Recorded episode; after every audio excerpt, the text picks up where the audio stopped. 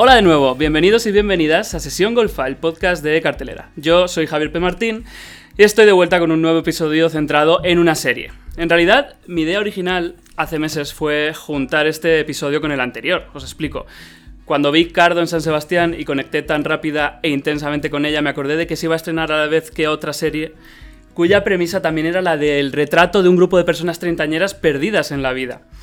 Me encantó la casualidad de que coincidieran en el, tiempo y en el espacio dos proyectos con un objetivo tan parecido y más aún que ambos proyectos estuvieran creados por mujeres jóvenes que no tenían mucha experiencia como creadoras en televisión. Em, así que pensé, qué guay sería juntar a Ana Rujas y Claudia Costafreda y a Abril Zamora en la misma mesa para que dialogaran ellas y a su vez dialogaran las dos series. Ahora sabemos que ambos productos son muy distintos entre sí, pero de alguna forma los dos han sabido conectar con una parte del público de una forma muy personal.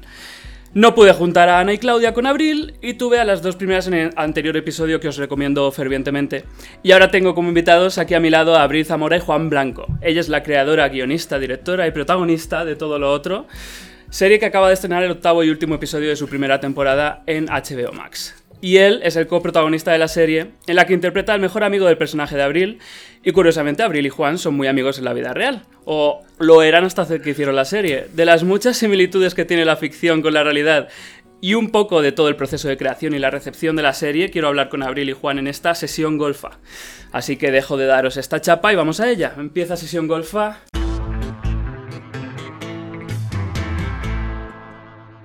Y hola, Abril, Juan. Buenas, ¿qué tal? Hola. ¿Qué tal?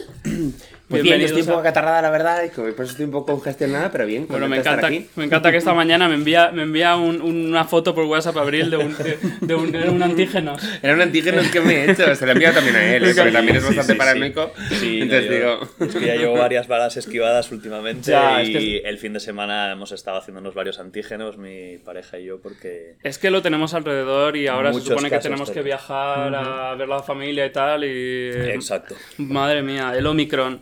Tiene como épica, ¿no? Necronómico. necronómico. Necronómico. Em, vale, en, en sesión golfa suelo hacer una, un recorrido a la carrera del invitado, pero tanto Cardo como todo lo otro, eso no tiene mucho sentido porque sois dos invitados y porque vamos a centrarnos en el producto que estáis presentando. Eh, pero quiero, quiero ir antes a, a- a- a lo que sí, al, a la- al comienzo de esta dupla. Ajá. ¿Cuándo os conocéis y cómo? Pues nos conocimos, yo creo que hace como ocho años o una cosa así, haciendo eh, prueba, yo haciendo la prueba de eh, ¿A quién te llevarías a una isla desierta? de J. Linares, la obra de teatro. Creo que en su segunda o tercera reposición, no recuerdo, que tú ya estabas seleccionada Sí, y me dabas la réplica. En Sí. casa de Manolo Pavón. en casa de. Manuel Pavón creo que fue, Creo sí, hicimos, eh, J quería probar a tres chicos diferentes, y a mí ya me había seleccionado porque me vi en pequeños dramas sobre un azul en la casa de la portera, y nada, y le hicimos el casting a Juan, y yo le di las réplicas ahí, nos conocimos ahí, y, Y luego le hoy. cogieron, gracias a Dios, y, en- hicimos la obra esa. En la obra que yo creo que os vi en Nave 70 y... na- Nave 73 Y y luego luego, en en Lara, Lara. sí. Sí. Pues yo, yo os vi en Nave 73 y en, el, en, en la obra el personaje de Abril estaba enamorado del personaje, del personaje de Juan. Hostia, sí. Sí, pero el de él, el de él también está enamorado Ah, de mi claro, personaje. pues que no me ¿vale? Ah, vale, no me estaban, liados, no me acuerdo bien. Sí, sería un en secreto. Es Claro, es Sí, verdad. Yo tenía, yo tenía una novia, ¿no? Y, Sí. por la- y algunas noches nos enrollábamos Nos en enrollábamos, secreto y al final sí. saltaba todo por los aires y se iba toda la mierda. De hecho, cuando salió el capítulo ¿Verdad? 7, un par de personas me enviaron la foto de nosotros en la cama y me dijeron, ¿cómo ha cambiado la isla? Entre otras cosas, pero yo tenía barba allí y ahora no. Claro.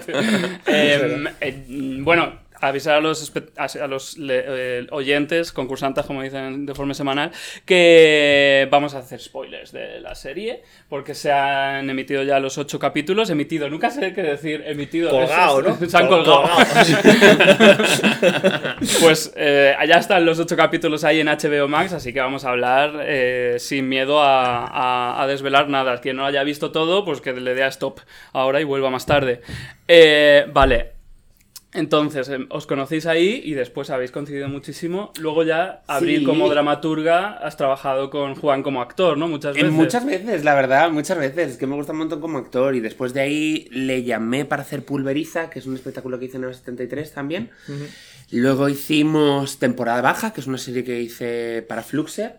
Justo en el momento en el que se estrenó Paquita Salas, que fue cuando empezaba Fluxer, también hice yo esta serie. También estaba él, estaban prácticamente los mismos actores que en todo lo otro. Luego hicimos un capítulo piloto de Carlos Del Hoyo, mm, que se llamaba Maricas. es verdad. Que Sí. el texto era suyo y lo dirigías Lo tú, ¿verdad? sí, él me llamó porque había visto temporada baja y casualmente, pero ahí me lo propuso él, eh, antes de que yo. Me dijo, he pensado en este actor y tal. Y yo, ah, pues yo le conozco, he trabajado con él. Luego hicimos ¿Por qué follamos mejor? Sí. Eh, Que hicimos... fue una obra de teatro del Surge, Sí, Festival de Surge en Que Madrid. fue muy guay, la verdad. Eso fue muy Esa divertido. obra Una pena no volver a hacerla. Luego hicimos el corto polvorón también. Ya hemos hecho mogollón Hemos hecho un cosas, montón de no recordaba, cosas. Sí, sí. Y mientras tanto, mm, amiguísimos en la vida. Hemos salido mucho, la verdad. Sí, hemos salido hemos mucho. tomado muchas cervezas, hemos Sí, sí. A ver, como, como vamos a tratar un poco lo que lleváis hablando desde que se estrenó la serie, las similitudes un poco entre mm, la ficción y la realidad, eh, ¿vivisteis juntos alguna vez? No. No. No, la serie es ficción, eso hay que dejarlo claro. Está muy anclada ¿no? en las cosas que nos pasan en nuestra vida y por eso yo creo que también es bastante, es parte de su encanto, pero no, las cosas que pasan. David Matarín no es azafato, o sea, quiero decir. Hay algo, los personajes están muy escritos para los actores y yo no me planteé voy a hacer personajes que sean como parecidos a mis amigos, sino voy a hacer personajes que estén en los registros en los que me apetece ver a mis amigos, que a veces son cosas muy parecidas. Juan tiene mucho del personaje. Eh, David tiene mucho del personaje, pero Nuria Herrero no tiene nada del personaje. Marta Belenguer ha pasado por cosas parecidas, pero no es el personaje, sino que poco a poco partieron de algo muy parecido, porque el trabajo que hacemos o que hago yo dirigiendo es como pon tus herramientas al servicio de esta historia, pon tu voz, tu manera de moverte, y luego ya se irán componiendo los personajes y se irán separando de ti. A lo mejor han tardado un poco en separarse de nosotros, porque sí que ha habido muchos paralelismos en muchas cosas, no a lo mejor temáticas o argumentales, sino de de personalidad. De carácter, emocionales de y de carácter. sí. Entonces, sí, yo veo a Juan y creo que tiene muchas cosas diferentes de personaje, pero luego, por mucho que él diga, tiene muchas cosas parecidas. No, pero si yo no, lo- no lo niego para nada, creo que tiene un montón. Sí. También porque yo creo que. O sea, cada ¿Qué trabajo- tiene el personaje de ti? Cosas del carácter, de, de- Es que a veces hasta la manera de vestir, viste muy como vestía yo hace cuatro o cinco años, que iba más así, un poco más hecho un desastre. Pues tiene. La pereza, la mala leche, el pronto, pero luego al mismo tiempo también es honesto, no es especialmente expresivo con el cariño, no lo sé, tiene muchas cosas de mi carácter. Me parece importante dejar claro que David Matarín no es esa marica mala. No lo es, no lo es, o sea, bueno. Ni hace falta. No, No, es azafato, pero. Pero es verdad, es lo que Bueno, bueno, esta duda. No, es lo que tú decías. Todos los personajes están escritos en base a cosas que nosotros podemos dar. En algunos casos son más cercanos a nuestro carácter, como puede ser mi caso, y en otros casos es lo mismo, pero mucho más apretado, como puede ser el caso de Nuria Herrero, ¿no? Por ejemplo. Que claro que tiene cosas de su carácter, pero Nuria Herrero no está puto loca como está Amaya, No. ¿sabes? Pero todo parte de lo mismo, de, de un- de esa manera de trabajar como muy apegada a nosotros, ¿no? Sí, y aparte, el personaje de David en realidad. ¿Sabes qué pasa? Que a mí me cuesta mucho titular los personajes con la marica mala y ya está. Quiero decirte, Claro, porque no es un personaje como tan básico como eso. Tiene cosas que, que es fácil catalogarlo como marica mala, pero en realidad no lo es. Es un bueno, personaje que tiene una manera de hablar y que. Eh, busca la comicidad atacando a sus amigos que le han dado esa confianza para La que haga eso. villana, ¿no? Pero luego en el último capítulo vemos que es un personaje pues que también tiene como mucha vulnerabilidad, que lo hace lo mejor que puede, que solo quiere protegerla a ella y aunque no lo haga de la mejor manera, lo hace como buenamente puede. Entonces eso tampoco es algo como que debamos juzgar. Yo intento no juzgar nunca a los personajes. Bueno, pero eso pasa con las personas también. O Mm. sea, las personas son muy complejas. Ahora, cuando tú hablas de una persona, pues la reduces a, a dos cositas. Pues qué pena, qué mal, ¿no? ¿A qué nos reduces, amor? Viendo, viendo, ¿qué nos reduces? ¿Qué adjetivos nos reduces? me salió, salió una crítica que decía de mí que era eh, tan irritante como adorable y yo me, me, me siento muy identificada con eso. ¿no? Bueno, pero tu personaje, por ejemplo, tiene muchas cosas que sí son tuyas, pero tú no eres esa cosa agónica todo el rato lamentándote. Qué poco que me conoces, qué poco me No, conoces, Juan, de sí lo verdad. eres, pero es lo que digo, la cosa está como apretada, ¿no? A ver, si entramos ya en, en Daphne, por ejemplo, Daphne, eh, yo sí la veo una adolescente total, ¿no? Ujú, Pues yo, los, yo sí que. O sea, a mí me daba mucho pudor al principio porque no sabía los puestos que estaba dentro de la serie. Hasta que de pronto el personaje cogió su propio camino y nos alejamos un poco la una de la otra. Porque al principio era como, jope, es que esto lo he dicho yo, jope. Pero vamos a ver, yo quiero a mí". hablar de este proceso porque yo eso no me lo creo. Tú me lo dijiste en la entrevista de cartelera, me dijiste, de repente me di, bueno, lo has dicho en otras entrevistas, de repente me di cuenta y es como, ¿cómo? No, porque ¿En qué momento te das cuenta cuando ya lo has escrito? Eh, no, yo sabía que había escrito cosas que eran muy mías o parlamentos que yo había podido decir en algún momento y tal.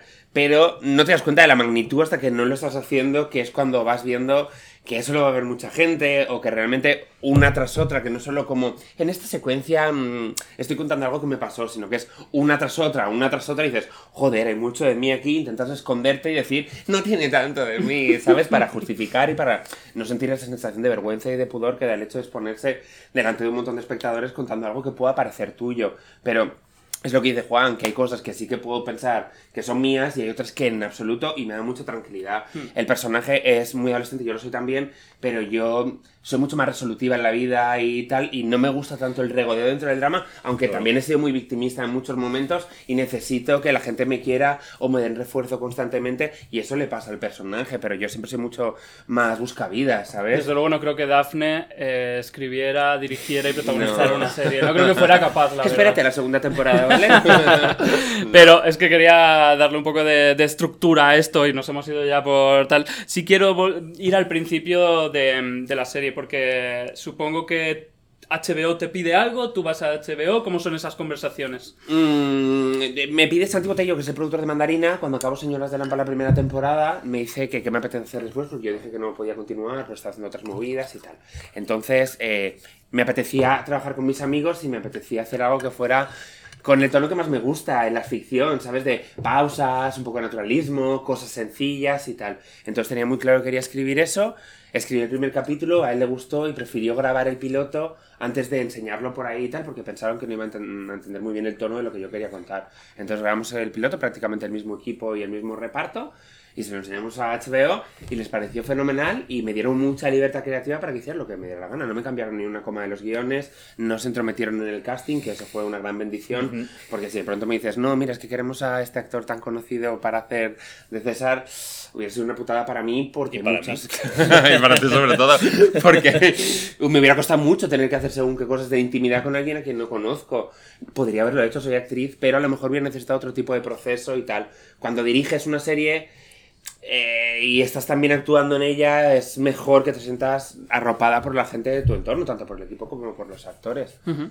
eh, pero me parece muy curioso esto de que HBO no, no, no cambiara en una coma ni nada del... del... Pero porque entendieron que, que era una historia tan personal que si se hubieran metido a lo mejor esto pasa y nunca se lo plantea a la gente. Esto pasa. Tú llevas una obra ahí o lo que sea y toda la gente opina esto sí, esto no. Tengo que validar mi puesto y tengo que justificar mi trabajo. Entonces digo, esto no. Aquí añade esto, aquí quita esto. Y ellos me hicieron un par de sugerencias, pero todas muy positivas y las acepté hmm. todas. Pero siempre me las hicieron desde el lugar de si tú quieres, si te parece bien. Y me hicieron un par de sugerencias en un momento y tal. Y yo. eso es algo muy loable, ¿no? HBO, como la, la buscando proyectos, cosas autorales, ¿no? Que tienen varias series en cartera y bueno, esta es una de ellas. Sí, es a celebrar que lleguen las plataformas y den esta libertad.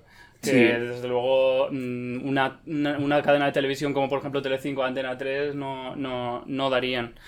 Em, vale, y ese piloto que grabasteis luego era luego lo, luego lo visteis a grabar el primer claro, capítulo. Sí, porque ya cambiamos. ¿Quedó muy distinto o...? Yo creo que no, no. O sea, hay mucho más, muchos más medios en esto. No lo recuerdo, pero había momentos en que me decían, mira, Juan, quiero que hagas esto. Me enseñaba en una tablet lo que habíamos hecho. pero literal, varias cosas. Era diferente porque, por ejemplo, yo quería grabar, me hacía mucha ilusión grabar en el Café Berlín y no pudimos hacerlo en el piloto y lo grabamos en otro sitio. Yo era diferente, es que lo grabamos como dos años antes, igual de hacer. 2018, me creo que, sí. El formato era. Los medios eran otros porque grabamos, lo grabamos en tres jornadas o en cuatro jornadas y eran muchas localizaciones y fue complicado, pero lo sacamos muy adelante. Es cierto que el capítulo piloto que tenemos es diferente. A mí el piloto que éramos le tengo mucho cariño porque tiene ese encanto de todo el mundo está a favor. Tendría que volver a verlo. y no era tan un trabajo, no sé cómo explicarlo. Aquí no lo fue porque todos somos amigos y fue una maravilla, pero los medios eran menores, todo el mundo cobró por hacerlo, obviamente. Pero había algo como de encanto que no, sé si lo pedimos. no, Nuestra casa era una casa pequeñita. Bueno, amor, era, era también. era un pisazo. Ya, si hubiera DVDs ahora sería un buen extra. ¿eh? Sí, sí, sí, la verdad es que sí, pero claro, no sé eso si tiene derechos o qué. Yo era rubia. ahora no soy por la serie, ¿no? Eh, tenías la barba así porque no sé qué estabas grabando. Parecías un cabrero. Era que todo con una barba así. igual la mm. valla, a lo mejor no me acuerdo. ¿Y el proceso de, de escritura de la serie? mm, ¿Cómo fue para ti? ¿Cómo fue ese trabajo? ¿Cuánto ¿vale? duró? Come palomitas. si las pongo para algo. Eh, ¿Cómo fue? Pues fue facilísimo, de verdad. Nunca- no, no, no, pero porque nunca. Como. Mandarina confía mucho en mí y.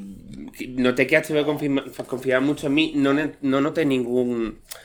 Como ningún campo minado ni nada. Entonces hice lo que quise, cuando quise como lo quise. Y eso nunca me ha pasado como autora, porque vengo a trabajar en otras producciones donde lo normal es quitar, cortar y pegar. Entonces aquí no tenía muy claro lo que quería contar, pero sí tenía muy claro cómo quería contarlo. Me apetecía hacer secuencias largas de personajes eh, donde el peso está en lo que pasa en el momento y no en la gran acción de la trama. Me apetecía jugar con las pausas y con los tempos. Me apetecía trabajar con mis amigos. Entonces, como ya tienes todo eso en la cabeza, cuando escribes es muy divertido y te lo pasas muy bien porque estás imaginando, yo creo que Juan lo va a hacer así.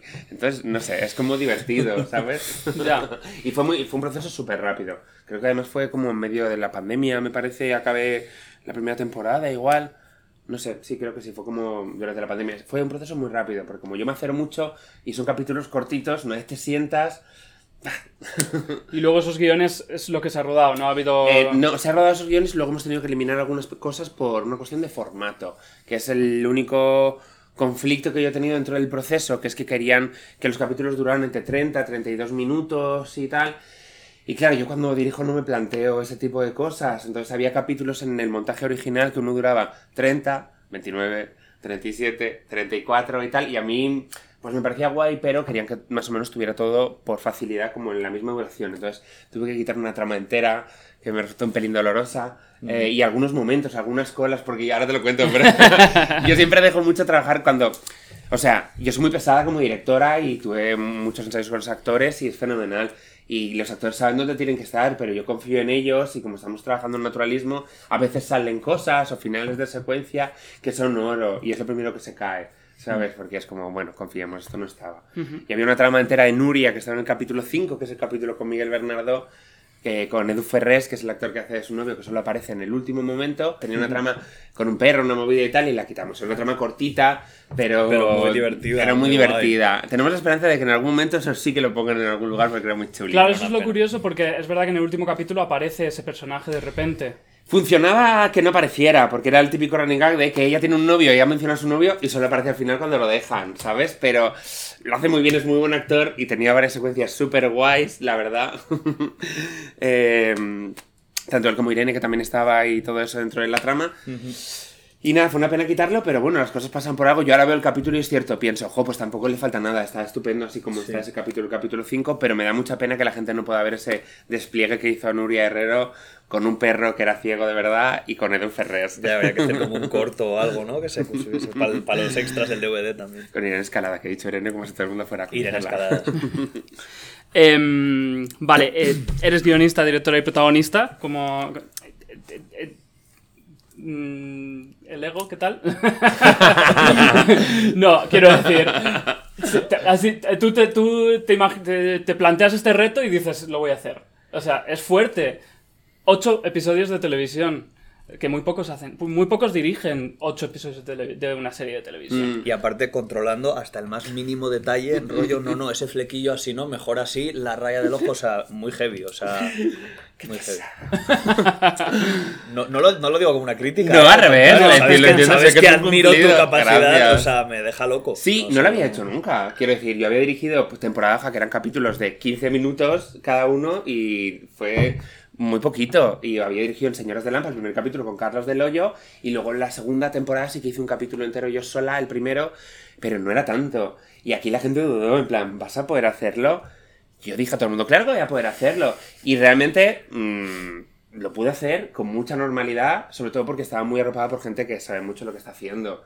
Quiero decir, soy muy directora. eh, y eso a lo mejor me puede venir a contra como actriz. Ahora que ya ha pasado todo, que pienso, ala, pues a lo mejor. Claro, actuar es muy difícil, estás pendiente de muchas cosas, pero si aparte tienes en la mochila tus tareas como directora, por mucho que en muchos momentos dices, sí, ahora soy solo una actriz, de muy inconsciente estás siendo directora también en ese momento, y eso, lo prim- la primera que pierdes es la actriz y no la directora. Porque a mí no me importa estar mejor o peor como actriz, porque yo no soy. Siempre me boicoteo mucho como actriz, pero como directora sí que notaba que me la estaba jugando mucho. Como realizadora siempre me ha dado todo mucho miedo. Entonces fui muy aplicada en hacer muy bien los deberes como directora, llevar la planificación súper hecha. Vamos a hacer este plan y luego este y haremos todo esto. Lo tenía so- como directora todo súper trabajado y como actriz también, pero es cierto que estás haciendo una escena y por mucho que quieras estar solo como actriz, hay veces que no estás suficientemente relajada porque estás pendiente de muchas otras cosas y porque la gente viene a preguntarte, en la siguiente secuencia vas a querer esta camiseta, ¿en qué momento tiene que empezar el traveling? Claro. He pensado que haya luz de atardecer aquí, ¿qué te parece? Entonces, estoy muy orgullosa y yo siempre que me, me detesto como actriz del trabajo que he hecho porque eh, puedo estar mejor o puedo estar peor, pero sé cómo ha sido el trabajo que he hecho, entonces yo lo veo objetivamente digo, pues en esta escena estoy bien. O, bueno, aquí voy a estar un poco mejor, aquí estoy un poco acartonada, pero en esta estoy bien. Entonces, eso para mí es eh, mucho respeto hacia mí misma que normalmente no me suelo tener como actriz y estoy contenta. Muy bien. Eh, a ver, es, es- es loable también que hayas conseguido mm, hacer la serie y que te haya salido como te ha salido. Eh, de todas estas funciones, ¿cuál ha sido...? Bueno, ya me lo has dicho, perdón. He hecho algo horroroso que es ser, ser un, ser- ser- eh, leer mis preguntas sin pensar en, Vale, en ¿cuál es era la pregunta? en Dila, cuál es la dila. conversación. No, si ya me has dicho cuál fue el mayor reto para ti, que fue como actriz en este... En, este- En, en realidad no, porque no le di mucha importancia. Confié plenamente en mí de no pasa nada. Tú confía y estoy contenta. Sabes, en muchos momentos digo, wow, qué bien. Y en otros es como, ay Dios mío, tierra, trágame. Pero también creo que todos los actores siempre somos muy de boicotearnos. Y aunque solo tengas una tarea solo como actor, probablemente Juan se ve y dice, en esta secuencia está bien. Siempre nos cuesta mucho decir a los actores estoy bien en voz alta y no pasa nada, ¿sabes? Reconocer, pues en esta estoy mejor que en esta. Pero aunque él que solo tenía su tarea de actor, probablemente si lo ve todo te puede decir seguro la escena en la que mejor está, la escena en la que peor está, la escena en la que le hubiera gustado repetirla, la escena que está salvada por montaje y eso es así, ¿no? No, no, realmente no. O sea, no porque no, porque no te sé decir esta es la que más, esta es la que menos. Sí, hay partes que hay escenas con las que estoy satisfecho con el resultado y escenas que sé que podrían estar mejor o que no me convence del todo. Pero es que, es que claro, actuar y dirigir son como cosas totalmente opuestas, ¿no? Para dirigir tienes que estar pensando en el resultado y para actuar realmente, si estás pensando en el resultado, algo va a fallar. Tienes que estar pensando no en el proceso. No tienes va a que salir estar- real. ¿Cómo? No va a salir real. Sí, real, no lo sé. Real sí, porque Abril tiene las herramientas suficientes para que salga real. No estoy hablando, no estoy hablando de su trabajo, estoy hablando de cómo lo, lo enfrentaría yo. Es inevitable pensar en el resultado, pero a la vez tienes que ser capaz de olvidarte de eso y estar en lo que está pasando. Y claro, cuando estás pendiente, yo vamos, es que me explota la cabeza solo de imaginármelo, pensando ¿no? en el traveling, en la luz, en lo que me acaban de preguntar, en lo que tengo que ir luego, cuando acabemos de grabar, tengo que ir a discutir con no sé quién, porque esto que han hecho no lo han hecho como tiene que estar hecho. O sea, me vuelvo loco. Me vuelvo loco. Entonces es acojonante que hagas, que ha sido así tal cual, que, ha- que hayas hecho lo que has hecho con, con esa, con toda esa plancha, es increíble. Gracias. Y luego llegas a casa y voy a ponerme a trabajarlo el día siguiente, voy a aprenderme el texto del día locura. siguiente que tengo todo esto. Oh, tengo que contestar todos estos mails de la semana siguiente. Vaya tengo que ir locura. a localizar, oh Dios mío, tengo que ensayar con este actor que no haya venido nunca. Se nos ha caído este actor y tengo que hacer un nuevo casting. Pero, pero de verdad, es, me lo he disfrutado tanto, ha sido tan divertido poder hacerlo, estoy tan contenta que ahora, claro, luego acabo esto y me he sentido muy vacía. Ahora que se ha estrenado el 8 digo, ¿quién soy? Por favor, ¿cómo no voy a caer enferma? Se estrenó el 8 la semana pasada. Pero estoy muy orgullosa y si saliera una segunda temporada, me tiraría de cabeza y lo haría y mm, la gente me diría, ¿quieres dirigirlo todo otra vez? Y diría, por supuesto que sí, sobre todo porque tarda menos en dirigirlo yo que en explicarle a alguien lo que yo quiero contar con esta serie, porque que alguien me dirija a mí haciendo algo que tiene mucho que ver conmigo misma es muy raro. Ya. Pero es, eh, no, me llama la atención en la figura de creadora total, porque es verdad que, pues, por ejemplo, teníamos en Cardo en el capítulo anterior, hablaba mucho de lo colaborativo que era todo, de cómo todos confiaban en todos, y sin embargo tú eres... Estás encima de todo. sí, pero por ejemplo, tengo un director de foto que es maravilloso y confío mucho en Carlos él. Cebrián, te quería Carlos preguntar por, su, por cómo te ha ayudado él. Me ha ayudado confiando ciegamente en mí, aun no siendo la directora más realizadora del mundo. ¿Sabes? Quiero decir, desde yo siempre he trabajado con él, Señores del Lampastado a él, que es el proyecto más grande que he hecho anterior a este. Yo Él va comiendo. sí, hablad, hablad, es interesante. No, qué sinvergüenza. Y confía en mí, ciegamente, y eso da mucha seguridad. Yo a lo mejor no soy la persona que conozca el largo técnico y tal, pero sé explicarle lo que quiero en cada momento y yo llego con los deberes muy hechos. Cuando llego, en en un día normal, yo llego a procesos, me empiezan a maquillar y cuando llega Carlos de dirección para mi maquillaje y mi peluquería, bajo, como esté, les indico los planos que vamos a hacer y entonces Carlos sugiere y aporta dentro de todo eso y tal. Entonces siempre es una maravilla tener a alguien así. Muchas veces yo le digo, no, porque lo tengo súper claro, confía y él confía y muchas veces me dice, creo que esto sí, debería hacerme caso y tal, y confío en él y lo llevamos a cabo. Por eso siempre somos muy piña los dos, nos queremos un montón y nos ha pasado esa cosa cursi de ¿Sabes lo que estoy pensando? Sí, lo sé, ¿sabes? Luego la novia de él, Andrea, me decía, no me gusta que pasen estas cosas. Pero es que nos llevamos muy bien y nos respetamos mucho y eso es el mayor de los aprendizajes, tener alguien que confía en ti y que notas que confía en ti de verdad. Sí, además una cosa que pasó muy guay en el rodaje fue que aparte de, o sea, al margen de que ella estuviese muy encima de todos los aspectos de la producción, se creó un clima de confianza muy guay en el que cada uno sabía lo que teníamos que hacer. Es verdad que ella estaba un poco encima de todo, pero había un ambiente que difícilmente se va a volver a repetir.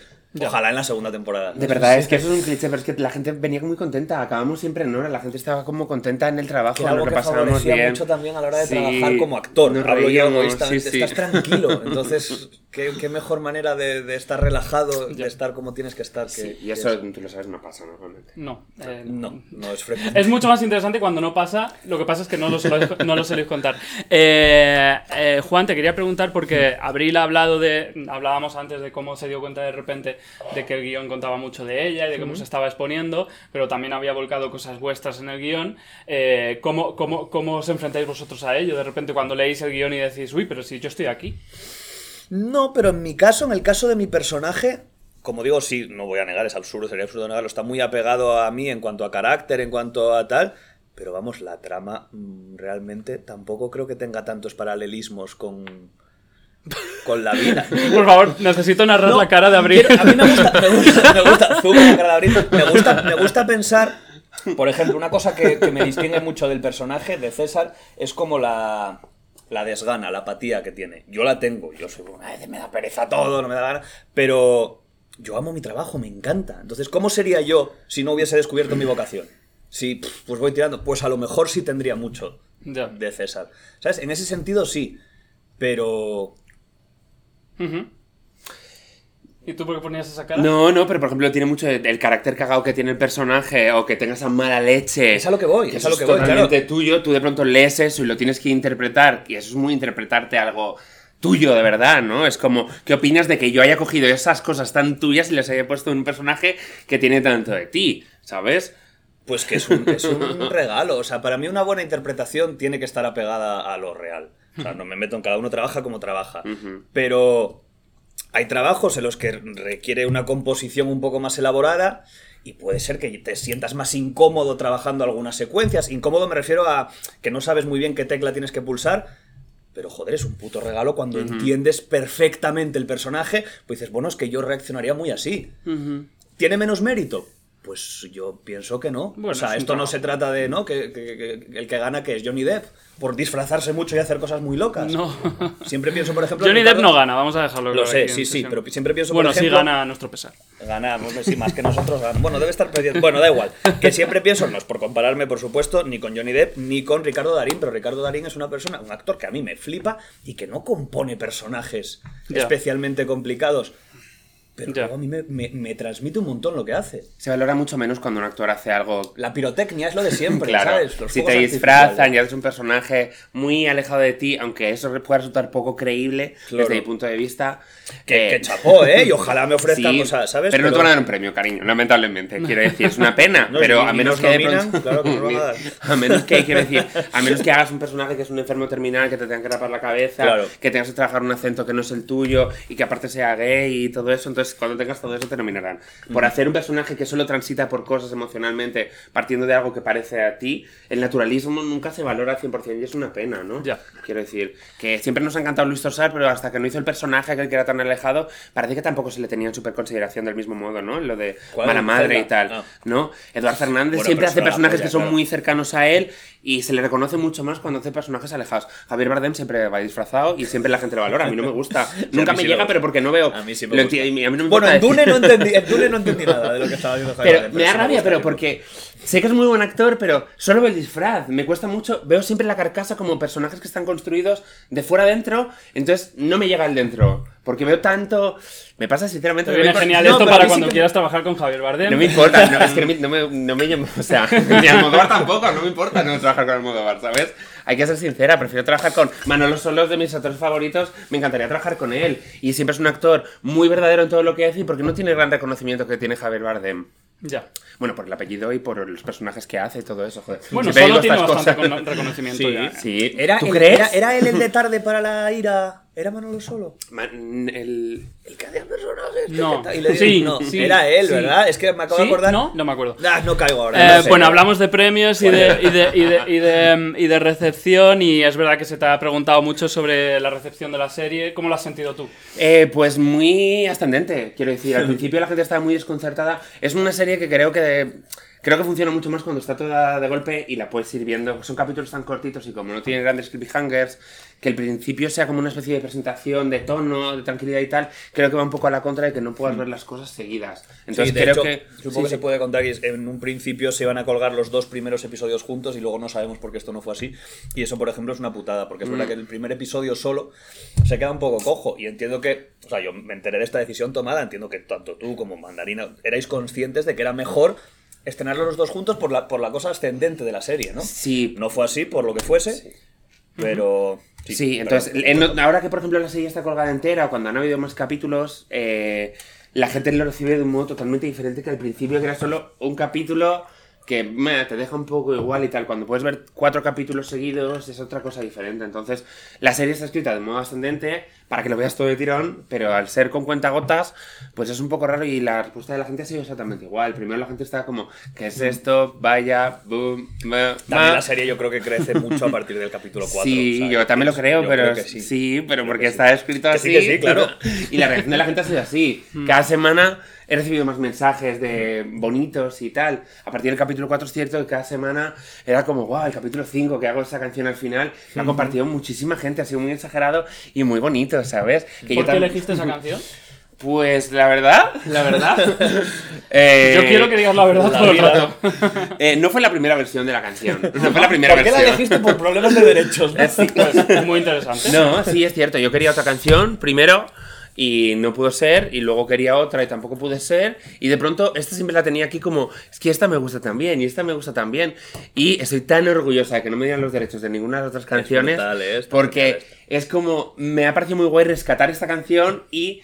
No estaba muy convencida hasta que de pronto lo grabamos esa noche y yo lo estaba ahí con la grúa y tal y pensé, esa canción tiene que ser. Y durante la serie fui grabando los planos a cámara lenta de él por si los insertaba o no. ¿Sabes? De, vamos a grabar, como vamos viendo tiempo, vamos a grabar un plano de la cámara lenta para insertarlos en ese momento y tal. Y creo que queda muy de como siente el personaje de comedia romántica y creo que es muy fácil empatizar con eso porque nos ha pasado a todo el mundo. Sí, todo el mundo va escuchando música por la calle me ha sorprendido un vídeo. mucho. La respuesta ha sido muy exagerada de la gente, de verdad. Claro. Tengo eh, casi mil comentarios en ese post de... No me vais a decir las dos canciones que eran, ¿no? Bueno, No las sé, eh, no sí, la, la primera canción que yo quería hacer era Parte de tu mundo, de La Sirenita, porque es una canción que es importante para mí. Y al fin y al cabo habla de una cosa, de una persona que se siente incómoda donde está, que quiere pertenecer a otro lugar para poder acceder al amor de la persona a la que quiere y tal. Y para mí era como muy... Era la canción que me tocaba de verdad en un lugar, ¿sabes? Que yo siempre escucho, yo estoy tatuada aquí esa canción, siempre que la escucho me toca en un sitio y me encanta. Y es muy gustosa, abre mucho la boca la canción, porque es muy alta en muchos momentos. Y, y tal. Y la otra, pues no recuerdo cuál fue, la segunda, y esta fue la tercera en realidad, pero también podía haber sido la, la segunda. Y creo que es la canción adecuada. Y eso pasa, cuando de pronto en un casting se te cae un actor y llega otro de rebote, es el actor adecuado para poder hacerlo.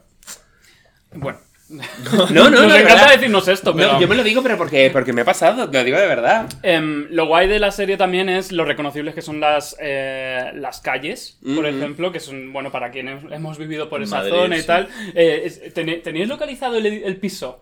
Porque veo como calles cuando estáis, cuando vais al, al, al chino de repente, tal. Es el mismo recorrido todo, claro. Claro, Pero entonces... ¿sabemos qué número es? Yo no. Sí, claro. el- el- o sea, nosotros, el, el piso donde estamos es un decorado, pero el portal en el que grabamos la secuencia del capítulo 3 es un piso que es en la calle San Mateo, donde estaba en Maceira antes, que se llamaba, pero no el Maceira de ahora, sino Macera. Macera, algo así. Pero no en la calle San. Mateo, justo antes de Ah. llegar al Hotel Urso, digamos, a... Sí. La calle San Mateo es una que baja por ¿Por ahí ahí. vivimos? Sí, es que tú no has venido nunca. Entonces, claro, No, yo creo que el recorrido real portal. que hago desde Ah, bueno, sí, donde rodamos la- el final del 4. el final del 4, Guau, no el final del acuerdo. 4 que fue Claro. muy complicado. Ahora hablamos de esto, ahora hablamos de esto. Claro, claro, claro. Todos los recorridos yo quería que fueran reales. Y la gente me decía, ¿Y elegiste esa zona por algo? Ese, ese- no, ese no, lugar porque estuvimos por mirando. localización. Es por localización, por, eh, yo quería que fuera un portal en el que pudiéramos grabar. Entonces vimos varios diferentes, como yo sabía que teníamos la secuencia dentro y tal.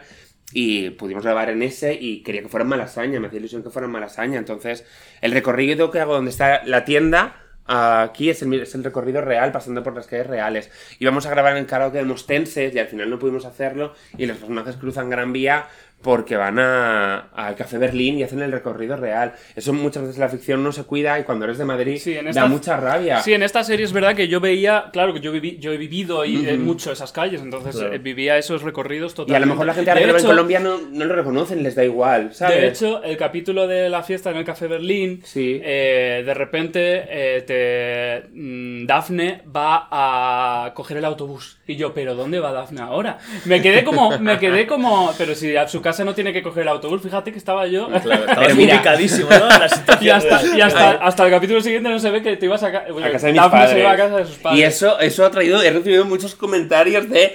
Quiero que sepas que en Jacometrezo no se coge el autobús 81. ¿Muchos? ¿En serio? Y muchos no, muchos no, pero cuatro mensajes o así, sí. Un amigo de Chema, de mi novio, le dejó un mensaje de está muy guay la serie, pero ahí no se coge el 81. porque del todo- Y le envía el plano del Como 81. CEO de la EMT de Pero Madrid. el Bueno, 81 es también la desventaja de que, sea, de que, de que, de que se pueda ver esa. No, pero esa yo zona. elegí el 81 porque es una cosa que es importante para mí, porque salía una obra de teatro que hice y el personaje decía, ¿sabes qué le pasa el 81? Entonces quería poner esa frase dentro de eso como una especie de guiño para la gente que había visto esa obra y varias personas recordaron eso y me lo dijeron y para mí eso tiene más valor que pase o no por Jacome 13 el 81, ¿sabes? Hay obras, tío, hay obras le han desviado el recorrido. Vale, eh, ya que estamos hablando de esto y de, y de, y de, la, de, de la verosimilitud, eh, hablemos del piso. Ya te pregunté yo en la entrevista que te hice al ver los primeros episodios por qué el piso era tan grande. Es verdad que para los, claro, para los que hemos vivido estas zonas, eh, pues eh, ese piso, pues normalmente en- alguien con esas, con esos trabajos y tal, pues no lo puede pagar. Tú me dijiste por funcionalidad, por para que los tiros de cámara dieran y por y que luego estaba la excusa de, de- Ay, yo he estado en casas de gente en Madrid, de verdad, y te lo digo de verdad, no es por defenderlo, Sí, porque es la verdad, primera excusa. Hay, hay gente que vive en pisos súper antiguos, de una señora muy mayor, pisos como muy viejos, como muy grandes, por rentas súper antiguas. La gente. eh, También el piso era más grande, acabó siendo más grande De lo que yo quería. en un principio, porque eso fue de Claro. repente, mira, este es el piso. Hostia. Pero bueno, eh, pero, y yo me lo como todo con patatas, ¿vale? Claro, claro. Era acojonante, ¿eh? Yo cuando entré me emocioné y todo porque era, o sea, veías que ahí podía vivir gente. Pero es verdad que era una barbaridad de piso. o sea, Vamos a decir que era lo único en lo que ha tenido suerte Daphne en su vida. Sí, la verdad. No, el piso era muy grande y era muy, tenía que ser muy grande, sobre todo porque pasa el 40% de, de la serie. Claro. Entonces, yo tengo que meter una grúa, tengo que mover las paredes, los techos. Tenía que ser un sitio que fuera grande para, para que fuera rico visualmente. Y eso para mí es más importante. Hacer que sea interesante visualmente que a que sea 100% realista, porque ya es realista en otras muchas cosas la serie y es una ficción, ¿sabes? Entonces, para mí era importante eso. Pero es cierto que el piso. Eh, a mí me encantó cuando lo vi en el plano, pero fue más grande de lo que tenía que ser en un principio y eso se nota. Entonces es cierto que los acabados del piso, los muebles y tal, son todos de cosas recicladas y no, no tienen nada aspiracional en la casa más allá del tamaño, ¿sabes? Porque el sofá es un desastre, hay unas mesas horrorosas, todo está lleno de polvo y queríamos que fuera una cosa como muy Sí, pero que verosímil. ya la quisiéramos mucho. Pero está guay Claro. porque la gente ha hablado mucho, se habla mucho de las casas de ficción, la tal, y en el último capítulo dices, es que todo el mundo nos lo dice, pero es que este piso de renta antigua todo el mundo lo dice, y me, hecho, me hizo gracia como la cosa meta de sí, lo está diciendo la gente, y en el último capítulo lo justificamos. Pero no piensa que lo está diciendo la gente, porque eso yo lo, yo lo metí porque yo sabía que eso iba a pasar, porque Claro. no se había estrenado la serie y en el último Bueno, momento yo dije, Friends, "Ay, ¿no? De esta gente trafica o esta gente porque tienes todo el piso. Sí. Fui a la script y le dije, voy a añadir un texto aquí de arranque de escena, ¿vale? Y el texto era eso. ¿Qué Claro. hacíamos en un piso tan grande? Yo sé que toda la gente ha pensado que es una casa demasiado grande para nosotros. ¿Qué hacíamos aquí? Me hizo mucha gracia el otro día cuando Pues lo sí, vi. lo metí. Eh, mm, ya no me acuerdo qué te iba a preguntar. Ah, sí, es que has, estado has, has soltado dos frases que me parecen muy interesantes y, que te quiero preguntar sobre ellas. Una es que, te, preferías eh, que poder grabar ahí que el realismo. Vale. mm, ¿Por qué? Por- porque el tono de la serie me parece también interesante. El tono, el estilo, los colores, este, eh, la luz de repente muchas veces es- está como estilizada, idealizada un poco, ¿no? Sí. ¿Por qué? ¿Por qué Pues porque no eso? quería hacer como la típica serie que pareciera cine social, que fuera naturalista y ya está. Hay una voz en off. Quería que todo tuviera un halo un poco Bueno, de cuento. ahora hablamos, ahora no, ahora te voy a sacar todos los temas, ¿eh? Ese melón. No, pero quería que todo tuviera un halo de cuento, porque eh, es una historia que ella la vive como una historia de amor, aunque sea unilateral, entonces me apetecía que fuera algo que no fuera gente hablando y que no fuera cine social, entonces la estética de la serie, la propuesta fotográfica, hacerlo por ejemplo en anamórfico, que tiene como que se enfoca y que todo es un poquito como poco natural, me parecía como muy guay para que fuera más rico visualmente y para que no pareciera súper sucio. Que no lo podía haber hecho todo cámara en mano, eh, todo muy con una luz fría y tal, pero yo quería que cada capítulo tuviera su propia entidad. El capítulo 5, que es el de Miguel Bernardo, todo es... Perdón. Chicos, por favor. Me estoy poniendo ciego a palomitas, perdón. El capítulo 5 de Miguel Bernardo, todo es como mucho más soleado, mucho más amarillo, porque el personaje se siente así, es todo como mucho más cálido y cada capítulo tiene su rollo eh, de realización, de estética y tal. Entonces, no quería, quería, ya que lo dirigía, quería dirigirlo de verdad y tener todo ese poder de decisión para hacer algo que fuera estético, mejor o peor, pero que fuera una propuesta concreta. Entonces, hice un montón de dossiers que le presenté a HBO de esto es lo que quiero hacer, estos son los planos que quiero hacer y tal. Que no es tan fácil como llegar ahí y dar indicaciones a la gente, sino que hay un trabajo previo y todo está muy elegido. Quiero decir, el vestuario es un vestuario naturalista. Para mí era importante que no pareciera aspiracional, que en muchas series ves de pronto que parece que hay alguien que ha elegido la ropa de moda que llevan los personajes de aquí. La de vestuario me decía, es que el abrigo es horroroso. Y yo, ya, pero es que mi personaje se lo pondría aunque vaya, aunque no vaya combinada. Ella soltera en muchos momentos, pues a esto es así, ¿sabes? Y es difícil, pero al mismo tiempo es mucho más divertido hacer eso. Vale, eh, la voz en off. Y voy a ir soltando mm, bombas porque es que hablas tanto que se nos va, a, acabar, se nos va a acabar el tiempo y tengo mil cosas en. Joder. No, Come. no. Que me tengo que ir a la manifestación además. Come Sí, es verdad, yo también. Hay que ir a la Es que si manifestación. como... Venga, me callo. La voz. Te has la- puesto ahí atrás tú porque has querido. Yo porque quería comer palomitas. El tema de la voz, en- de la voz en off lo quiero plantear en el sentido de. em, mucha gente se ha quejado. eh, pero no sé muy bien cuál- la queja cuál puede ser. La queja puede ser que, que era irritante. Eh, eh, ¿Querías que fuera irritante? Yo nunca me planteo ese tipo de cosas. Pero serio. sí, la respuesta es sí. O Sí, sea, no quería que fuera irritante. Yo O al sea, leerlo, lo- al, y- al leerlo y sabiendo lo que pasa al final, bueno, esto se puede, ¿no? Que el personaje, Ujú. y sabiendo... Bueno, quiero decir, es un personaje irritante, claro que sí. Claro que sí. No, diri- no dirigiste a Alberto, es Alberto Casado. No, no lo dirigiste de una forma concreta, en plan. oye, le dije muchísimo. Claro. Ujú. Yo quería que fuera como la voz que hay dentro de mi cabeza, que me tortura y que me insulta todo el rato. Hay gente que se ha quejado de, "Eh, me parece casi misógino, no sé cuánto, que de pronto le digan la fea, la estúpida, no sé cuánto. Es como, eh, cariño, me hablo así a mí misma todo el rato. Claro. Me siento que soy lo peor y quería que esa voz fuera como el reflejo de la voz que yo tengo dentro de mi cabeza y que contara casi como un espectador las cosas que no están mostrando los personajes porque son unos manipuletas, ¿sabes? Entonces me parecía guay que, como es un personaje que luego aparece y que en el caso hipotético de que hubiera una segunda temporada aparecería el personaje como un personaje, no fuera un doblador que estuviera hablando así y tal, que la versión en inglés lo han puesto Bueno, todos, yo Todo- también tengo un poco esta y no me, no, me, no me gusta, no quería hacer eh, eso, no quería hacer una cosa como, pues, un actor de doblaje, quería que fuera como una persona cualquiera que podría entrar en cualquier momento como un personaje más y tal. Y vino Alberto a hacer el casting y me flipó, me encantó, entendí perfectamente el tono que yo quería y me gustó muchísimo. Y a mí me encanta lo que él hace. Y es irritante, pues, como lo soy yo también, supongo, porque hay mucho paralelismo, ¿sabes? Entonces, em, me gusta mucho. Es más, no corregí cosas de él que salían de él, como es que en muchos momentos tiene esa cosa como de hablar que a mí me encanta y, Claro. y es un actor estupendo y no puedo decir otra cosa. Quiero decir, no, no me quiero sentir obligada a defenderlo porque yo sí que creo y a mí me gusta y mucha gente ha dicho, no me gustaba la voz de y ahora me gusta. Hay momentos en los que es más necesaria y otros momentos en los que no, pero creo que siempre da como un puntito de comedia en muchas secuencias y es divertido, ¿no? Sí, Eh, para mí, desde mi punto de vista. No, a mí la idea de la voz en off, esta voz que te está martirizando por dentro, que tenemos tantos y que es una cosa también un poco generacional también. Eh, o a lo mejor no, porque cuando dices que algo es generacional te vienen los de arriba en plan, no, esto No, también nos pasaba. también nos pasaba. Eh, no, sí, eh, me, me encanta esa idea. Y he de decir que en el capítulo 7 casi eh, para, para mí la voz era eh, la voz era irritante, lo siento. No Pero- está en el 7. pero claro, en el capítulo 7 me, eh, me, me compensa todo por el uso de la voz en off en el 7, que Claro. es que no está,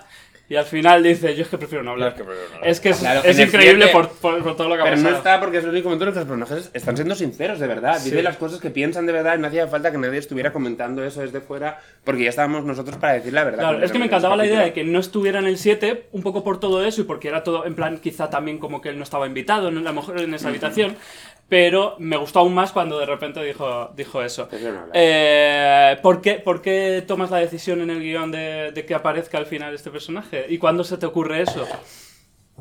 Pues no me acuerdo, la verdad. no me acuerdo de cuándo se me ocurre. Mm, y luego está justificado, porque yo he escrito más capítulos de esto, que no saldrán uno, pero está justificado que él sea alguien que habla y no lo puedo contar. no lo puedo decir. Ya, ya, ya. Eh, porque tiene un trabajo que tiene que ver con algo parecido a locutar cosas y todo eso, todo está justificado. Me apetecía darle como ese halo mágico circular de que empieza con la voz en off eh, contando una historia y luego aparece dando un paso más allá, rompiendo como la cuarta pared, y apareciendo como personaje, como en algo que siempre te destruye puede ser realmente donde está camino esperanzador, no lo sé. Me lo estoy inventando en realidad porque tampoco soy muy consciente de por qué lo hice en Pues ese momento. súper Suena ¿eh? precioso. Em, vale, hablemos del capítulo 7. Mm, Para vosotros supongo que actualmente sería todo un viaje. eh, es un capítulo precioso y aparte, aquí quiero introducir yo un tema del que no hemos hablado porque, mm, es, porque se te preguntan todas las entrevistas. eh, efectivamente, como ya hablamos, el, eh, ser trans no es lo más importante en esta, en esta serie, que, que Daphne sea trans no es lo más importante.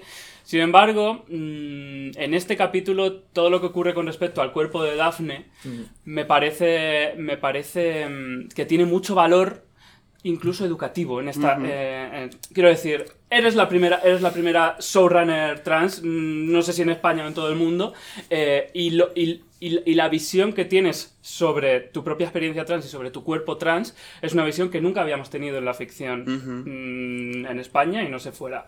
Entonces, eh, ese momento en el que eh, César eh, descubre la vagina de Dafne es, yo qué sé, es- es- son cosas, son cosas que no, que no hemos visto nunca. Igual Veneno el año pasado también mostró de repente, mm, creo que un par de, un par de, de genitales de personas trans y también era como revolucionario. En plan, por fin vemos... eh, no sé, es- eh, eh, más allá del morbo, es un poco la normalización de cuerpos, ¿no? Claro. de cuerpos, de cuerpos que están, que tenemos alrededor.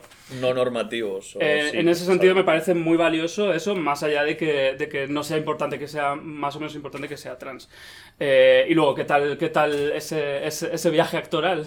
Joder, es precioso. A mí me gusta muchísimo. Además, me parece muy bonito el episodio. Tiene varios momentos en los que yo todavía, como un imbécil viéndolo, me emociono. A, a- a pesar de ser yo, ¿sabes? Y tú. No sé, fue muy guay. Un regalo. Para mí fue un regalo. Mm. Para mí fue súper guay. Fue el- creo que fue muy complicado también porque como, como directora era solo la habitación, había que sacarle mucho partido. Y también como personaje tenía muchas secuencias complicadas que me daban miedo. La de Chocho, la de cuando estoy llorando y tal. Había muchas cosas que me dan como bastante miedo dentro Pero, del fue, capítulo. pero fue, fue muy guay, ¿eh? fue muy disfrutable porque veníamos de rodar, creo, todo lo de la- del cumpleaños Del de cumpleaños, César y tal, que que, tú ahí todos los estabas, actores- estabas súper atacada. Y fue el momento peor Eso para sí mí fue un poco sí. más, sí, fue un poco más complicado a la hora de trabajar contigo, dentro del amor que te profeso, ya lo sabes.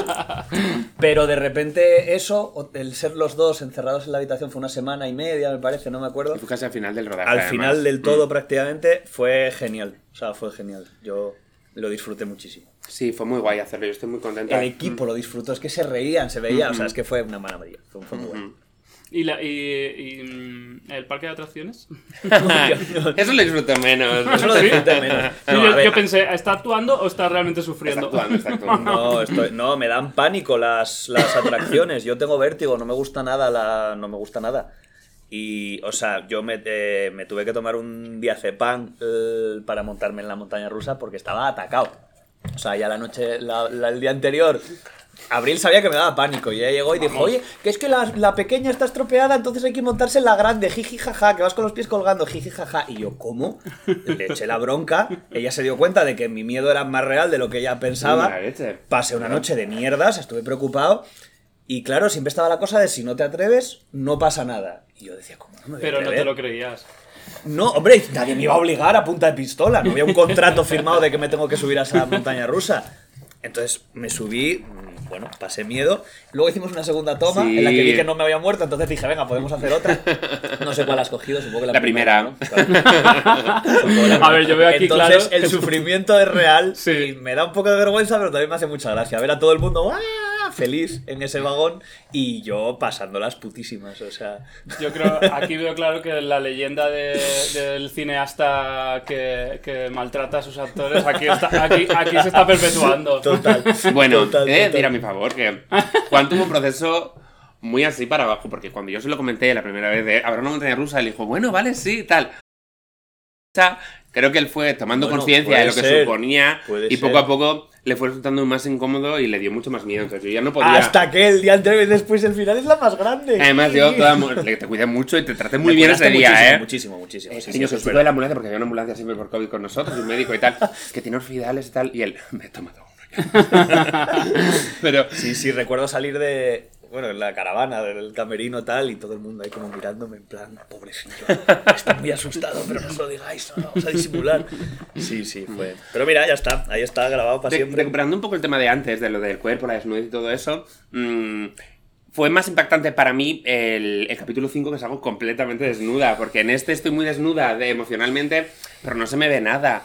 No sé, estaba, estoy ahí, me lo veías tú, pero no me lo veía nadie. Entonces, en el 5 quedó la escena con Miguel Bernardo, que era de las primeras secuencias que teníamos juntos. Él, un chico súper mono de veintipocos años, de los pocos con los que no tengo tanta relación como con el resto del elenco, y yo estoy completamente desnuda y hacemos una secuencia donde él Muy me da besos en el ombligo, yo le digo, no me beses ahí que hay semen, y él dice, no pasa nada, es mío, y me sigue besando. Pero había Entonces, semen suyo, de, en realidad. había semen suyo y de todo el esa, equipo. esa pregunta me interesa muy bien, Juan. Te voy a traer a los demás podcasts. y de todo, lo- de todo el equipo. Eh, sería eh, Joder, sí que os lo pasaste, ¿eh? Sí, claro. Entonces, cuando me levanto, para mí era muy raro hacer una. La gente me decía, pero ¿la quieres hacer en sujetador y tal? Y yo, no, quiero decir, cuando se corren en tus tetas, Ya. no te tapas corriendo. Después de una escena de sexo, no sé tú cuando follas, si te escondes automáticamente, yo no me escondo. Entonces, era bonito ver que ellos estaban como muy naturales los dos personajes. Está cortado, pero él empezaba la escena desnudo también y se ponía los calzoncillos para levantarse, para coger el tabaco y tal, y no se veía. Pero yo salgo con el chocho al aire, me pongo las bragas, que es lo más normal del mundo, y hago una pausa y tal. Y ahí sí que recibí varios mensajes de odio, no, de eh, ¿dónde te has operado? Me, me ha preguntado bastante gente, ¿En te digo? ¿verdad? Sí. Sí. Me han preguntado dónde me opero las tetas muchas personas. Pero la gente es horrorosa. Primero, y, primero las contestaba y luego Chema me decía, no te lo está preguntando con respeto, no les contestes. Ya. Y yo, como estoy muy contenta de donde me operé, pues siempre lo comento sin Bueno. problema. Pero recibí muchos mensajes de qué bien que se ven otro tipo de cuerpos en la ficción y Claro. tal, ¿no? Que no sea siempre como los cuerpos normativos. Y me dio mucho pudor en ese momento, pero vamos. Aunque he de decir que es bastante ofensivo que hables de tu barriguita en ese momento. Cariño, Ya, los yo no la. los no que la tenemos. Y es que he cogido ¿Pero mucho qué? peso, de verdad, he cogido mucho peso. Basta, no. Eh, Miguel Bernardo mm, lo conocías de élite, supongo, ¿no? No mucho. No mucho, porque en Elite yo fui guionista de dos capítulos, hablando con la boca llena que cerrada. Mm. Me lo encontré alguna vez en el estreno o alguna cosa así y nos saludamos un poquito. Yo no conozco muchos de los actores de Élite. Álvaro Rico lo conocí el otro día en el concierto de Aitana, que vino, hola, no sé cuánto, no nos conocíamos. Y... mm, Pero de Élite, cuando yo la he visto como espectadora, es el que más me gusta. mi actor Es el mejor actor del Es reparto. Y actor. me apetecía mucho, ya que tenía la trama, que estaba escribiendo una trama para hacerla con un actor joven, pensé, "Uf, no sé cómo quedará, igual queda muy marciano, porque de pronto somos muy diferentes y tal, pero él tiene una cosa natural que te obliga a meterte ahí y yo lo veo y no me...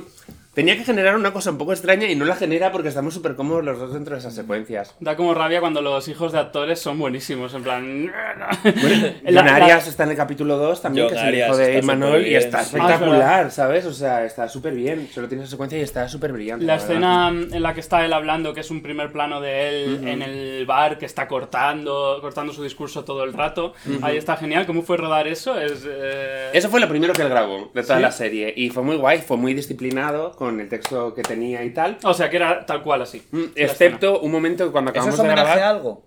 No, No, vale, no. vale. ¿Por qué? ¿Lo has visto en otro sitio? No, no, porque algo leí en el Twitter, algún comentario leí y, y dudé si a lo mejor eso era como un homenaje o lo que sea a alguna secuencia mítica No. de alguna peli que yo no conocía. Ah, Tal. pero creo, creo que dices ese comentario de Twitter que hablaba de No el momento sé. no sé qué hipster de no sé cuánto. Era por la No. camiseta de Bea, creo. De... No, no sé, no Vale. sé. No sé a qué te refieres. No, no. Vale, nada. No, no, que de repente pensé que a lo mejor podía ser, yo qué sé, da igual. No, si lo fue, no fue muy consciente. No, eh, yo quería que la gente sintiera cómo era tener una cita con él. Por eso yo no puse mi plano y le senté a él. Y luego tuve que cortar, porque había mucho texto y corté muchas cosas. Ah, vale. Y cuando acabamos todo le dije, ahora mm, di lo que quieras. Y me contó la anécdota que hay, que está puesta de su abuela. De. ¿Sabes qué me decía mi abuela? No sé cuánto, que es muy bonita y tal. Y hablé con Íñigo Rejón hace poco porque él lo menciona y me dijo que le parecía como muy guay, muy molón que se le mencionara y estaba contento. O sea, que Íñigo Rejón ha visto la serie. Eh, como mínimo he visto eso. Esa secuencia se la han puesto. no lo sé. Pero Eh, buena gente, la verdad. Vale, la escena del portal. Ujú. Eh, tam- también nos llamó mucho la El atención. final del capítulo 4. Sí, sí, esa fue... Cuéntalo tú, cuéntalo tú, amor, que yo estoy hablando mucho.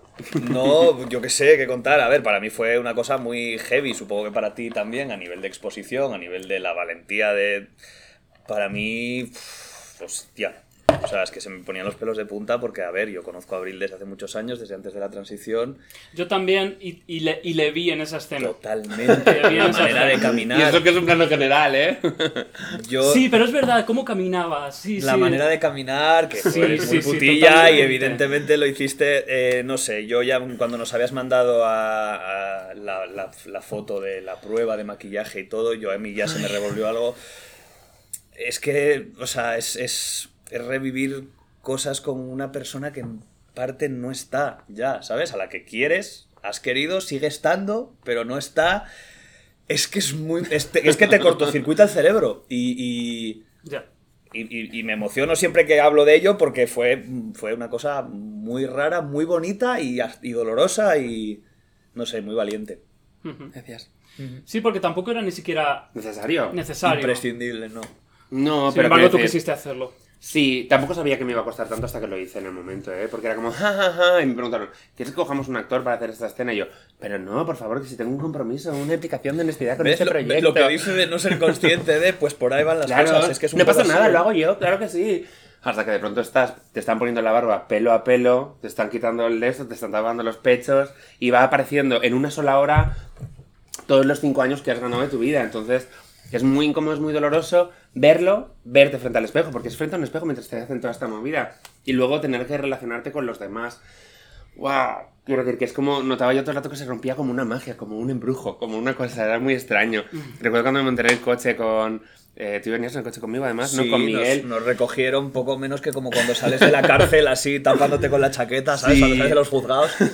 Como el rodaje de Spider-Man No Way Home que iban eh, Willem Dafoe tapados y tal. Ah, no he Nosotros visto- igual. no he visto nada. Sí, yo quería estar como esc- escondida, me Se era muy sentía muy vulnerable, Me claro. sentía muy vulnerable, pero con Carlos de Brián, antes llegué, expliqué cuál era el plano, lo trabajamos y cuando llegué prácticamente no tuve que dirigir porque todo el mundo sabía lo que tenía que hacer, pero obviamente lo haces, tienes que ir a verlo y decir, no, vamos a repetirlo, es que el traveling tiene que entrar un poco más tarde. Equipo súper reducido, o sea, fue mm. como la secuencia con Fue más- muy incómodo. Luego frivolizamos un poco con ellos, y tenemos algunas fotos y Claro. tal, pero en el momento fue muy extraño para mí. Y después de esa secuencia tengo la escena y grabé la secuencia de la pelea con, Con Geray. con, con Geray en el mismo portal porque era el mismo, el mismo día. Y a lo mejor me vino hasta bien, pero no lo sé. Soltar. Fue muy duro, pero fue bonito. Juan me cuidó Fue mucho. precioso, claro, sí, sí. Nos emocionamos mucho en el momento cuando él llegó y me vio ya con la barba y tal. Lo recuerdo y está grabado por ahí y vienes por detrás, todo emocionado. Y... Sí, y eso está grabado. Claro, sí, lo verás, lo verás dentro de poco. Ah, en el- ah. Sí, fue, uf, qué heavy, sí. Em, confesadme algo que esté en el guion, en la serie, que sea de vuestra vida. Pregunta lo que quieras. Quiero decir, ¿algo que, ¿algo que esté en el guion que es de tu vida? A ver, yo, yo sé, porque te conozco de, de antes, sé que hay cierta, cierta realidad en la historia del novio que estuvo contigo durante la transición. Pero, por ejemplo, eso y Jordi, mi novio que estuvo conmigo en la transición, cuando le vio, le cortocircuitó un poquito, le mandamos un beso a Jordi, que es súper amigo, la verdad, y me genial. Jordi. Eh, cualquier cosa que yo hubiera contado de una persona que lo deja con alguien en mitad de la transición o cuando acaba la transición, era obvio que la gente lo iba a mirar para ese lado. Pero en realidad nunca me planteé en ese momento mm, hablar de algo que fuera muy mío. De hecho, no tiene nada que El ver ni el personaje, no, ni cómo fue nuestra ruptura, ni nada por el estilo. Quiero decir, si tú haces una historia y en la historia tienes una pareja y lo dejas, tus ex siempre se van a ver reflejados ahí aunque no tuvieras intención. Y yo no tenía ninguna intención. Hay paralelismo, obviamente, pero fue totalmente diferente mi historia con Jordi, que a día de hoy sigue siendo muy amigo mío y le tengo muchísimo cariño. Y siempre Bueno, en la serie agradecida. tamén es muy amigo tuyo, Sí, muy sí, amigo sí, de Dafne. Pero es Sí, Se diferente. resarce un poco, ¿no? Que parece un poco tontito el personaje de, de Raúl Mérida, que está increíble, me Está flipa lo que guay, hace Raúl. sí. Eh, Manuel se llama, ¿no? Sí, Sí. Es- nos cae un poco regular, ¿no? En Pero bueno, en la momentos. última secuencia en la está última muy secuencia, guay. de repente empatizas un montón con el personaje. Está muy bonito la última secuencia, pero no hay mucho paralelismo de verdad con... Supongo que lo que querías volcar a- ahí era cómo afectaba a Ah, Dafne. y, y al, al entorno también, y al entorno. entorno. ¿sabes? Que es una cosa que aunque no hables de la transición y todo eso, es bonito que en el capítulo 7 eh, César y Daphne hablen de para ti no fue raro, ¿sabes? Este momento y tal, porque son cosas que como todo el mundo es muy respetuoso, se hablan de ellas, pero luego nunca se hablan de ellas hasta en ese momento de borrachera lo que sea en el que de pronto sale el tema, ¿no? Es como Mm, hay muchas de esas, de esas partes de la conversación del capítulo 7 que sí que tocan de un modo muy directo la transición, pero no desde mi punto de vista, sino cómo lo vivió él. ¿No fue raro para ti cuando me dice eh, disimulas fatal? Porque yo digo, es que no era una persona muy... Intentaba fingir que era más masculina de lo que era y tal, y él me dice que disimulaba fatal. Son cosas que tú podías haber pensado perfectamente, ¿sabes? si tú me hubieses dicho que intentaba disimular, sí, sí, sí. Ah, él ni sabía que intentaba no, asturiano. Sí. eh, lo que decíamos al principio, ¿no? Cosas muy ancladas en la realidad, pero ficcionadas, que no, o sea, no, no fue, no tuvo nada que ver. Nunca hemos tenido una conversación como esa, pero pues está muy anclado en lo que en cómo lo hemos vivido nosotros, pues. Pero igual sí que hay muchas cosas que a lo mejor tú no eres consciente que has transitado por ellas dentro de la serie, porque las has vivido de un modo pasivo. Quiero decir que a lo mejor el monólogo que yo hago diciendo en ese capítulo es que creo que no me va a querer nadie y todo eso, yo ya te lo he hecho a ti a lo mejor anteriormente en nuestra propia vida, ¿sabes? Pero como era yo la persona que llevaba eh, el peso activo dentro de esa conversación, tú no lo puedes vivir como he transitado por esto, pero yo sí que sé que he transitado por esas cosas estando contigo, ¿entiendes? Una de las frases más dolorosas de Daphne para mí es el momento en el que dice, no me caigo bien. No, yo me caigo fatal. Yo me caigo fatal. Estoy aprendiendo mucho a caerme bien en algunos momentos, pero luego. No, hay que aprender, algo hay que aprender. Que, Algo que me, me cae. Por eso siempre necesito el refuerzo externo, porque como yo soy muy insegura y me boicoteo, y siento que soy fea, la peor, tonta, no sé cuánto, cuando alguien viene y me dice, qué guapa estás hoy, o qué bien has hecho esto, o qué bien has hecho esta escena y tal, esos momentos de refuerzo son los que alimentan mi ego, porque me cuesta mucho a mí mirarme al espejo y decirme ¡Qué bien, tía! ¡Guay! Entonces viene muy bien el refuerzo positivo externo en muchos momentos. Pero hay otros momentos, y estoy aprendiendo, donde me miro al espejo y digo, Cari, muy bien, oye, qué bien esto y tal. Pero creo que le pasa a todo el mundo. Por eso es fácil empatizar. Yo creo que todo el mundo no se cae bien. Si te caes 100% del rato, qué persona tóxica, ¿sabes? Me da un poco de miedo eso, esa seguridad extrema. No, probablemente estés súper desconectado de lo que es, de, de, tus emociones y de lo que sientes de verdad, ¿no? Mm. O sea, eso va con, con el carácter cada uno. Em, vale, creo que voy a ir cerrando por, por, tiempo, no porque no me queden preguntas. Eh, pero sí que antes has dicho cuando, al principio eh, que no sabías qué querías contar cuando empezaste a, escribir la serie. Y ahora que la hemos visto y que la has visto, em, ¿qué querías contar? ¿Qué has contado? Yo cuando, cuando creo una historia nunca me planteo lo que quiero contar y eso es el poder que tiene el público y luego dicen, habla de esto, de esto, de esto, otro. Y es alucinante, la verdad. Em, he contado una historia de unas personas que están en momentos complicados He contado una historia de amor, que a mí me apetecía mucho trabajar eso desde un lugar de el amor no correspondido, de eh, las cosas no siempre tienen que ser como... Por eso hay mucha gente que me pregunta, pero luego eh, Daphne y César van a acabar juntos y tal, y es como... Yo espero que no. Espero que no. yo digo, ¿qué más da eso? Si es que no es importante. ¿Sabes? Eh, para mí era importante contar la historia de una persona que se enamora de, de, otra y ver todo su proceso de asimilación y la complicación cuando realmente no recibes la respuesta que se supone que debería recibir para ser feliz, cómo aprendes a jugar con todos esos ingredientes y tal. Creo que habla un poco de la ansiedad de la frustración, del no saber encajar y al mismo tiempo del tener la necesidad de que la gente te haga encajar, te quiera, te valore y te respete todo el rato porque necesitamos todo. Yo personalmente lo necesito constantemente y creo que todos los personajes necesitan un poquito de ese apoyo de que alguien te diga, qué guay, eres molas, estás en el camino correcto y todo eso. Y creo que eso es una necesidad a lo mejor muy adolescente, pero que yo mm, sigo necesitando a día de hoy. Entonces, para mí es una historia de ficción de de unos personajes concretos en un momento concreto. Por eso me cuesta mucho catalogarlo como un retrato generacional y se me acerca mucha gente para decirme, es que tengo 18 años pero me identifico muchísimo. es que yo soy madre, tengo 43 años pero es que me identifico mucho con lo que hacéis. Y eso es lo más bonito de todo, ¿sabes? Yo sí veo una historia de una familia, de, una familia disfuncional pero elegida, que son todos esos personajes y esa historia me parece muy emocionante. Es muy de RuPaul eso, en realidad, ¿no? La familia que eliges, ¿no? Sí, es que RuPaul es el gran narrador de... y lo bonito de todo esto es que mucha gente cuando ha acabado la serie que a lo mejor personas me han dicho, me costó un poco entrar, pero es que ahora noto como si sois mis amigos de verdad, o quiero ver lo que os pasa después, porque la gente ha generado un vínculo como de empatía muy bonito. ¿no? Bueno, de hecho yo le dije a Abril cuando vi el 7, le dije, te has propuesto que toda España se enamore de Juan Blanco. Bueno, no lo sé, no lo sé, pero desde luego es un regalo. Ha sido un regalo y una oportunidad de, de- de- de trabajar cosas que no siempre te da esta industria, por desgracia. Entonces, gracias. Gracias a ti, amor. Gracias por ser tú, ¿vale? No, pero es cierto, es muy bonita la evolución que ha hecho el público también con su personaje, ¿no?